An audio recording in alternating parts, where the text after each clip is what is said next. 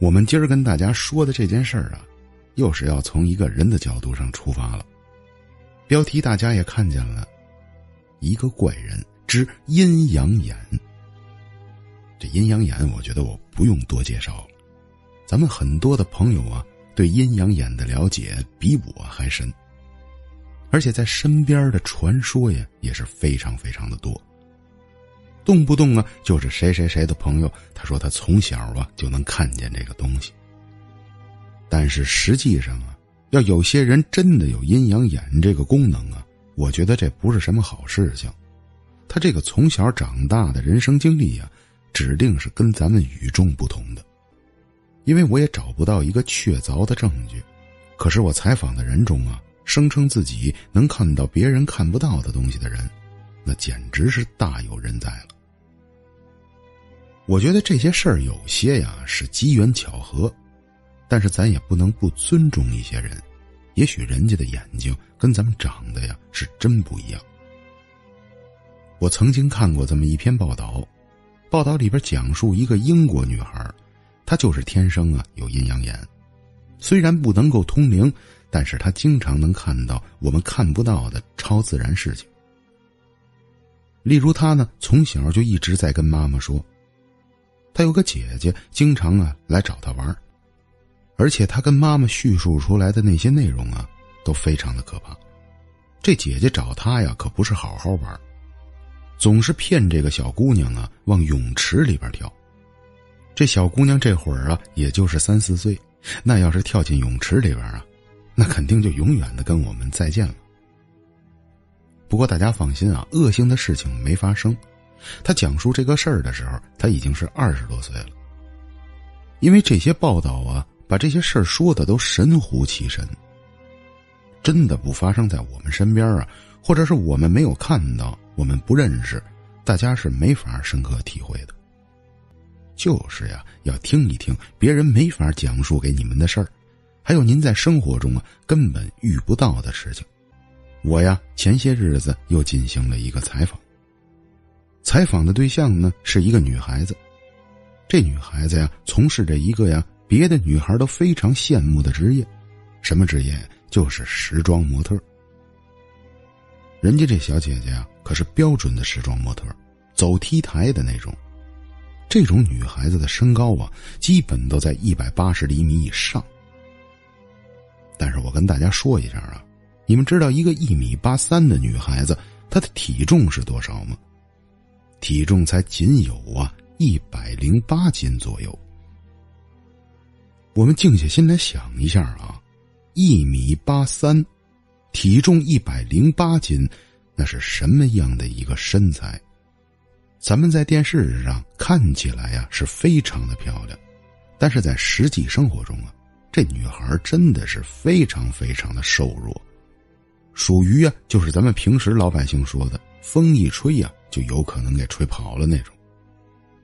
这女孩子自小啊，按照她说，就是因为我太瘦，所以导致呢身体一直不太好。正因为这身体的情况啊，我从四五岁开始就能看到你们看不到的东西。那好了，咱把话题一下扯到了别人看不到的东西，那看来这恐怖的事儿啊，这就要来了。咱们这个女孩啊，她的这个见证经历啊，是有几次让她印象最深的。她跟我讲述了很多很多发生在她身上的事儿，我呀先摘一个比较厉害的给大家说一说。大概是四年前吧，她跟我说呀，有一次在法国的巴黎参加一次时装展览，她是跟着整个公司过去的，是有团队安排。把他们进入到了一个他根本就不认识的酒店中。这家酒店呢，从建筑上就能感觉得到是一个非常古老的建筑，在他当时的感觉认为啊，这房子可能呢都有百年左右的古堡了。也许呢，是因为他们整个的这个工作组啊，由于这个酒店呢距离表演现场比较近，不得呢不选择这里边。他呀跟别人可不一样。他从一进到这酒店呢，就有感觉。什么感觉呀？就是进到酒店之后啊，他总恍恍惚惚的看到一些漂浮在空中的人，这就有点可怕了。这人要是没事飘在天上，这换谁谁受得了啊？他没有啊，把这件事说出去，硬着头皮呢，就跟着大家呀，就安排入住了。他跟我说呀，我被分到了八楼的一个房间。说实话啊，酒店里边的装修啊是非常的漂亮，带着一股子那中世纪的味道。八楼的这个房间呢，也是相当不错的一间房子。站在我房间的窗子上啊，能环看啊整个巴黎的夜景。那么可想而知，这间酒店不是一个低档酒店。但他刚刚打开这间酒店门的时候啊，就差点把他吓死过去。这开门之后啊，他发现酒店房间里的椅子上边，坐着一个头发全白的老太太。老太太一看呢，就是个欧洲人。坐在椅子上边啊，手上拿着一本书，在那看东西。我跟你们说一下，这女孩胆子有多大？她可能也是经常看到啊，都已经麻木了。她往后退了两步，走出了门，并没有把大门关上。站在门外边啊，冲着里边咳嗽了两声。他想看看这老太太呀，会不会离开？这老太太呀。好像无动于衷，根本没有听到他声音一样，继续坐在那椅子上啊，安详的看着书。这种场面啊，咱们这个女孩啊，她不是第一次遇到。她跟我说呀：“凯哥，我之前呢遇到过能看见我的，而且从眼睛上就能感觉她跟我呀有交集。但是呢，我也经常遇到一些呀，她根本就看不到我的。”我最怕的就是这种，我也不敢过去冲撞的。可是就说眼前的这个情况，这房间我不能不住啊，我又不能把这些事儿说出去，不然弄得大家呀全都心慌慌的。但是咱们这女孩子呀，非常的聪明，他根本就没有进到那房间里边，干脆就是啊就退了出去，跑到前面的一部电话啊就打给了前台。声称自己房间里边有烟味儿，赶快叫工作人员上来呀进行处理。这工作人员忙活了半天之后，他才敢再回到那个房间。当他再回去的时候，那老太太呀已经消失不见了。但是这次啊，跟往常有点不一样。他说：“往常啊，一般这种情况下就不会再发生什么了。”我也没想到这老太太这么顽固。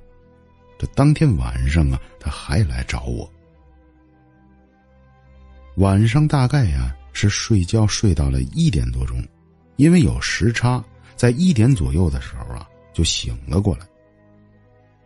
醒来之后啊，他说他口渴，就到洗手间呢去倒水喝。这国外的自来水啊是可以直接饮用的，所以说去那儿倒水呢也是正常的一件事。他刚拿着一杯水呀，从洗手间里边出来，他就看见那老太太呀，就坐在他的床边上坐着。这要换做我们正常人，一下子就会吓疯了。这忽然间屋里房间待好好的，进来一个外国老太太，这换谁不得吓死？但咱们这个女孩子，她早就习惯了，她真的是自小啊，就经常能看见这些事情。当时啊，她非常的淡定，手里拿着水呀，并没有走过去。随身呢，坐到旁边的一个小椅子上边，看着这个老太太呀，慢慢的在那儿喝水。我觉得他给我讲的时候啊，我挺崇拜她的，这女孩子真的是相当的厉害。这要是我的话呀，我也不会说吓成什么样，但我也不敢坐那儿继续喝这个水。反正她呀，看来是真麻木了。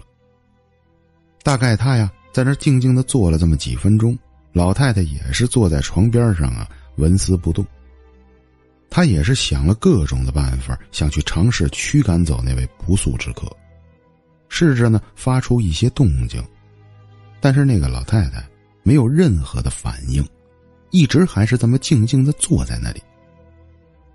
他也是实在的受不了了，当时气氛压抑到了一定程度，他就开始试着呀用英文跟他沟通。让他没想到的是啊，他刚张开嘴说了一句话，这老太太完全听得懂，马上把头啊就转向了他。这头一转过来呀，老太太并没有回答他什么东西，只是对着他看了这么几秒钟，脸上做出了微微的笑容，向他点了一下头。接下来呀，又沉了这么一下下，忽然间的就消失不见了。我不停的在强调问他，他是怎么消失的？是像咱电影里过场动画一样，眼前一黑，哗就消失不见了，或者还是怎么飞出去的呢？他说全都不是，因为他每次看到这种影像啊，本身就不是实影，基本上都是像幻灯片一样，有些非常的清晰，有的呢就看不太清楚。这老太太消失的那一刻呀，就是身体好像出现了左右扭曲一样。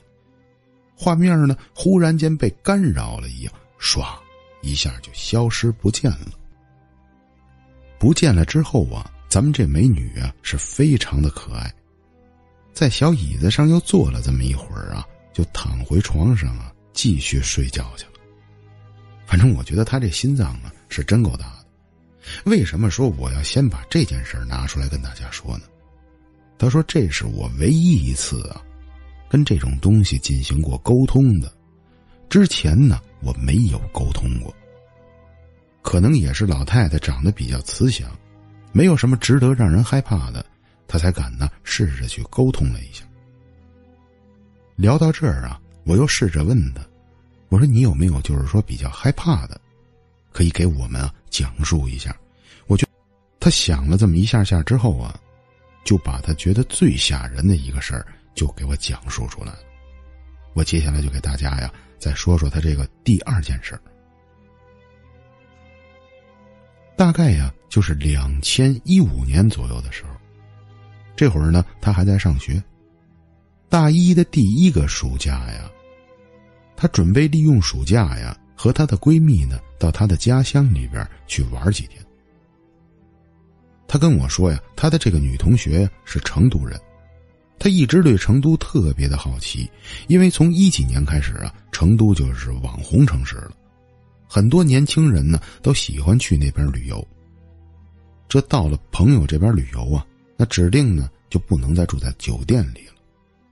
本身也是两个女孩子，她说第一天呢，我就直接住到我朋友的家里边去了。我这个闺蜜呀，平时非常的阳光，她可跟我性格不一样。大大咧咧的，特别的开朗。跟着他在一块儿啊，我总觉得挺欣欣向荣的，不像我之前总是能看到这些奇怪的东西，弄得天天呢紧张兮兮的。而且呢，我到了闺蜜家之后啊，我发现她家里呀也并没有感到任何异常的磁场。总之就是在她家住的非常的放松。可是往往啊，最吓人的东西。就是在你完全没有警惕性，再加上这种完全安逸的环境下发生的。一天晚上啊，也就是八九点钟左右，并不是深夜，我记得非常清楚。我们俩呢，在成都的景点啊游玩了一天。八点多钟呢，刚刚冲完凉，躺在床上啊，开始聊天这聊着天半截啊。我闺蜜的妈妈呢，就喊她让她出去拿水果进来，让我们俩呀吃。她走出房间之后啊，我就顺势呢下了床，想拿出床底下的拖鞋呀，去跟她一块儿拿水果。我刚掀开这个床单，想上下边拿拖鞋的时候，这床底下呀，竟然趴着一个小男孩眼睛直勾勾的这么看着我，这一下啊就把我给吓坏了。这次呀，我完全没有控制住我的情绪，这一嗓子我就叫出来了。这女生的嗓子是非常尖的，这一喊呢，把闺蜜的父母加上她，全都跑到房间来看我。他们进到房间的时候啊，我一个人正缩在床角上边，全身打着哆嗦。我朋友的家人呢，还有他，都非常的奇怪呀，不知道我刚才呀发生了什么事儿。实际上这会儿啊，我已经要哭出来了。我一直在忍着，因为我不能把我看到的东西说给人家。除了我小时候几个特别要好的发小以外，我从来不把这些事儿给人家讲，因为人家一旦知道了，只有两种可能：一种是远离我，第二种人家会觉得我精神出现了问题。当时我撒了个谎，我跟他们说呀，床底下好像有虫子。刚才呢，我拿拖鞋的时候，把我吓到了。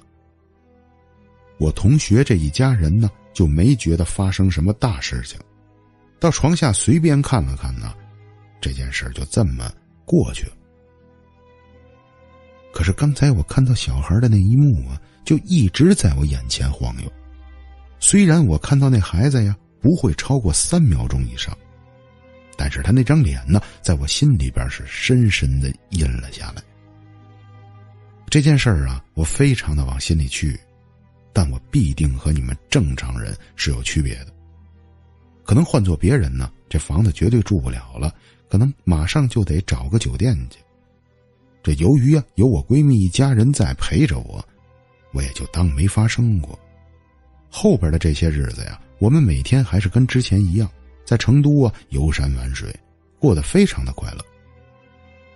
这就是在临走的那一天，把我看见小孩的整件事儿。带到了一个高潮的位置，我估计大家都想不到啊，这后边又出了什么事转天呢，我就要离开成都了，我们俩可能这一分别呀，就要几个月不见，只能等着来年的开学再见了。两个女孩子在一块儿啊，聊着聊着这些明天就要分别的事儿，就唠起了以前的一些家常。闺蜜呢，当时也没想什么。就随手啊，从她抽屉里拿出了一本相册，看来呀是准备把她小时候的照片啊给我看看。他刚刚打开这个相册的时候，我的眼睛不自然的就盯住了一张照片。天哪，这张照片就是那天我在床底下看见的那个男孩这一点错都没有，因为那个男孩的眼睛我永远都忘不了。照片上的这个小子绝对就是他，我的两个手啊不自然的就攥在了一起，当时心跳我真的非常非常的快。闺蜜这会儿给我讲着一些事儿啊，我根本就没听进去。她可能也是看出来我走神儿了，而且呢，我一直盯着那个男孩子的照片看。我这同学的脸色一下子就变了。知道他跟我讲述了什么一件事儿？原来照片上的这个男孩啊，是他的哥哥。在我同学呀九岁那年，他哥哥呀在一次车祸中去世了。去世的时候啊，哥哥只有十三岁。因为一次下学回家过马路的时候，让一辆汽车直接从身体上给碾了过去，连医院都没有送。当场啊，就死在了马路上。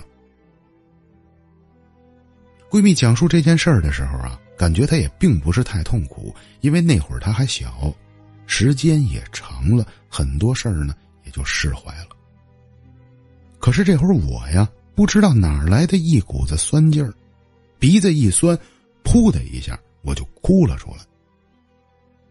我这一哭啊，就把我闺蜜给吓傻了，人家呀。不知道发生了什么，直到后来很长的一段时间，他经常问我那天晚上是怎么回事你为什么一看到我哥哥的照片啊，就给哭了出来？